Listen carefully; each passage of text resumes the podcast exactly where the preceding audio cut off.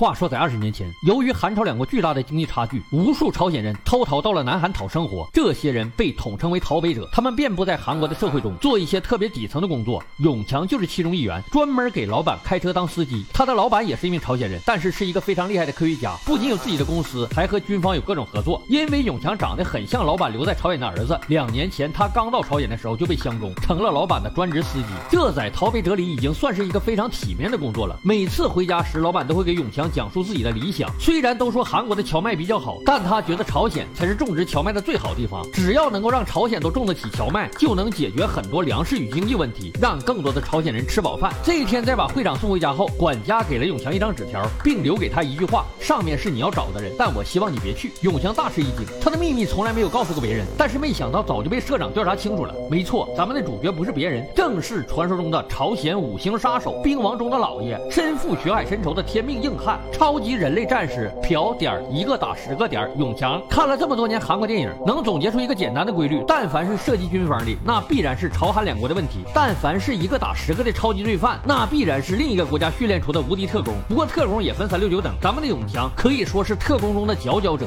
一般的特工都是一个教练训练几百个人，他正好相反，是好几十个教练训练一个人。极端的生存环境，从体能、意志、技巧等全方面打磨能力，最终让永强从死亡率高达。达百分之九十七的死亡训练营中脱颖而出，成为了几乎无敌于地球的存在。他专门负责一些海外的棘手案件，替政府做那些见不得光的脏活，什么贩卖假钞、扰乱他国经济，什么军火走私等等。由于超强的个人能力，国际刑警针对他的抓捕行动均以失败告终。可就在一次针对韩国的行动中，永强以一敌五干碎了对方的王牌部队，却因为看到王牌队长钱包里的全家福，想起了自己的妻女而动了恻隐之心，最终放走了对方。等到永强回国时，正。正值权力交替，他成为了政治清洗的牺牲品。新上台的大领导还怕麻烦，干脆把这一波特工全清洗了，连他们的家人也清洗了。在被监狱处以绞刑时，永强的心中燃烧起替妻女复仇的烈火。一个人的意志力可以强到什么程度？铁锁勒脖也能凭借超强的颈部肌肉抵抗重力，然后龇牙咧嘴的施展反关节，嘎巴一下这么整，再那么整，从绝境中逃了出来。大家别觉得不可能啊！你们没看过公园老大爷的上吊训练吗？经过调查，处死妻女的人竟竟然。是自己曾经部队里的队友阿金。阿金做完那一切后，就逃到韩国不见踪影了。那么，为了追捕这个杀人凶手，永强也含恨而活，成为了一名逃北者。其实这部电影的矛盾点还是有点奇怪的。杀你妻女的确实是阿金，但他不也是执行命令吗？真正的发号施令者是谁？你不知道吗？还是说太远了够不着，于是就可能够得着的报仇了？不觉得荒谬吗？你个小东西！两年时间，永强一直在搜寻阿金的下落，没想到在这晚天生掉下个粘豆包。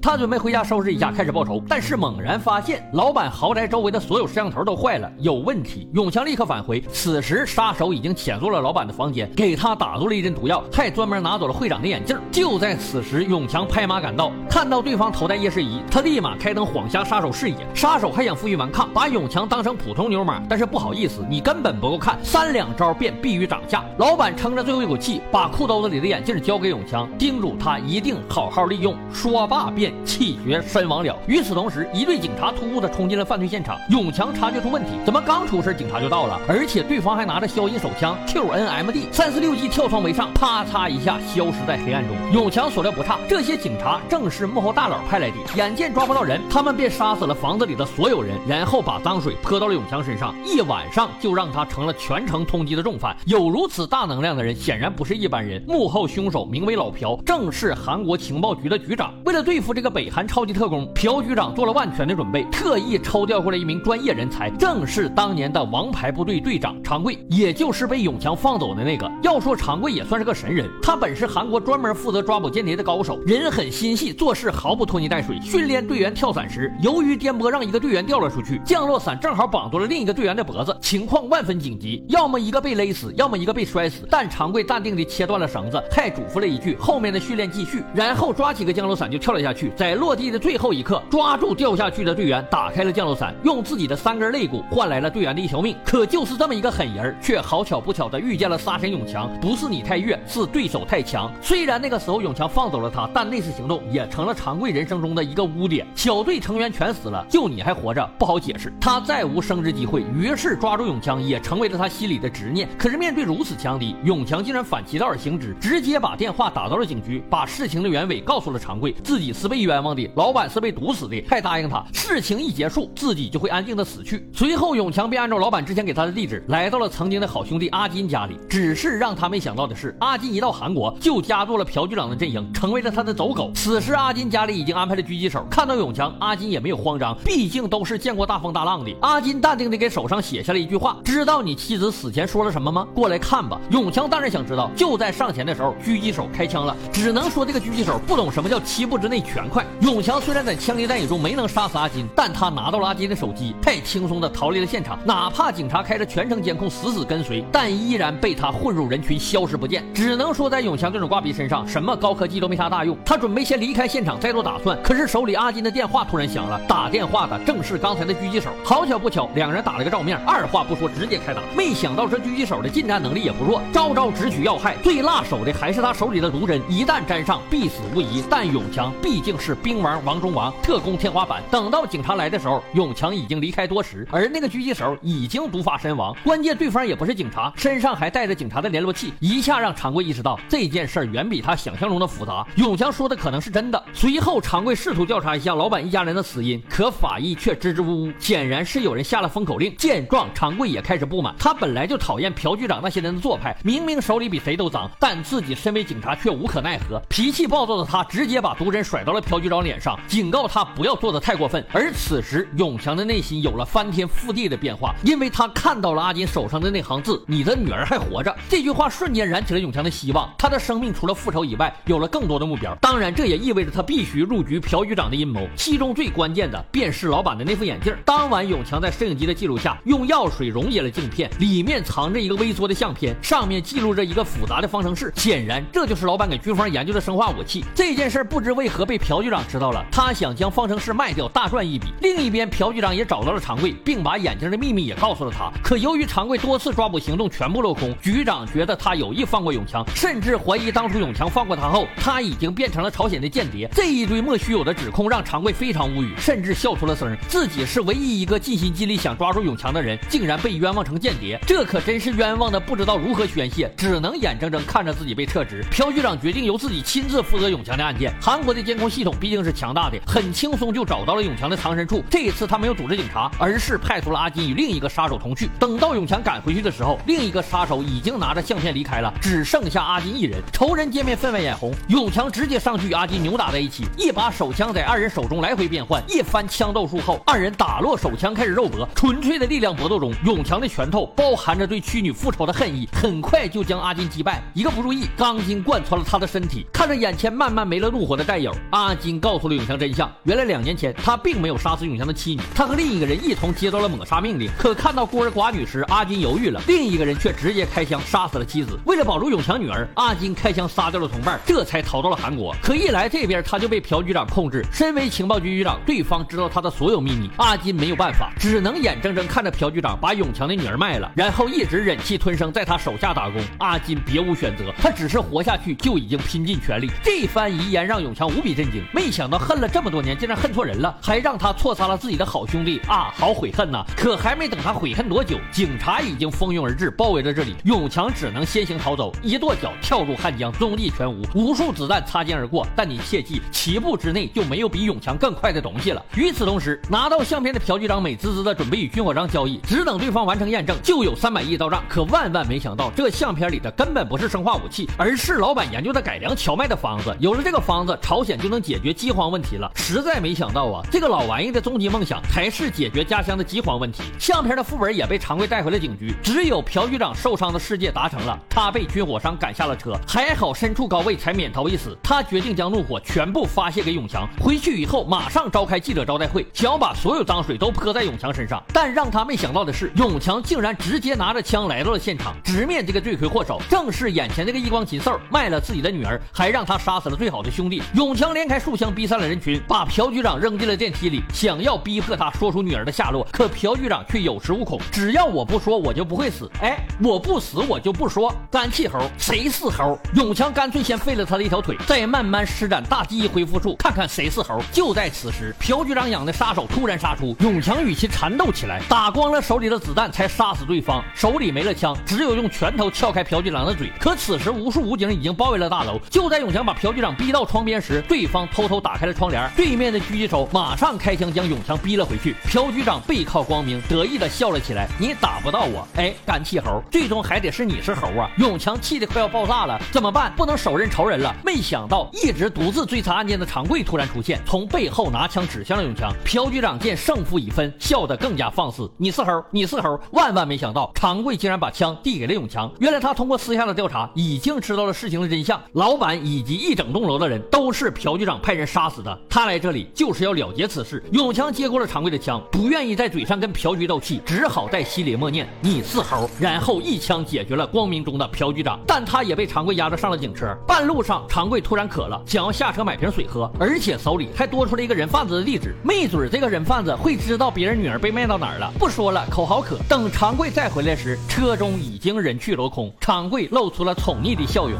正如当初永强看到常贵的全家福似的反应。几个月后，永强来到国外的一家农场，看到一群小家伙正在嘿呦嘿呦的干农活。他隐约感觉一个女孩非常熟悉。四目相对时，血脉中的羁绊让他们认出了对方。仅一个眼神，就让这个杀戮一生的硬汉流出了一行清泪。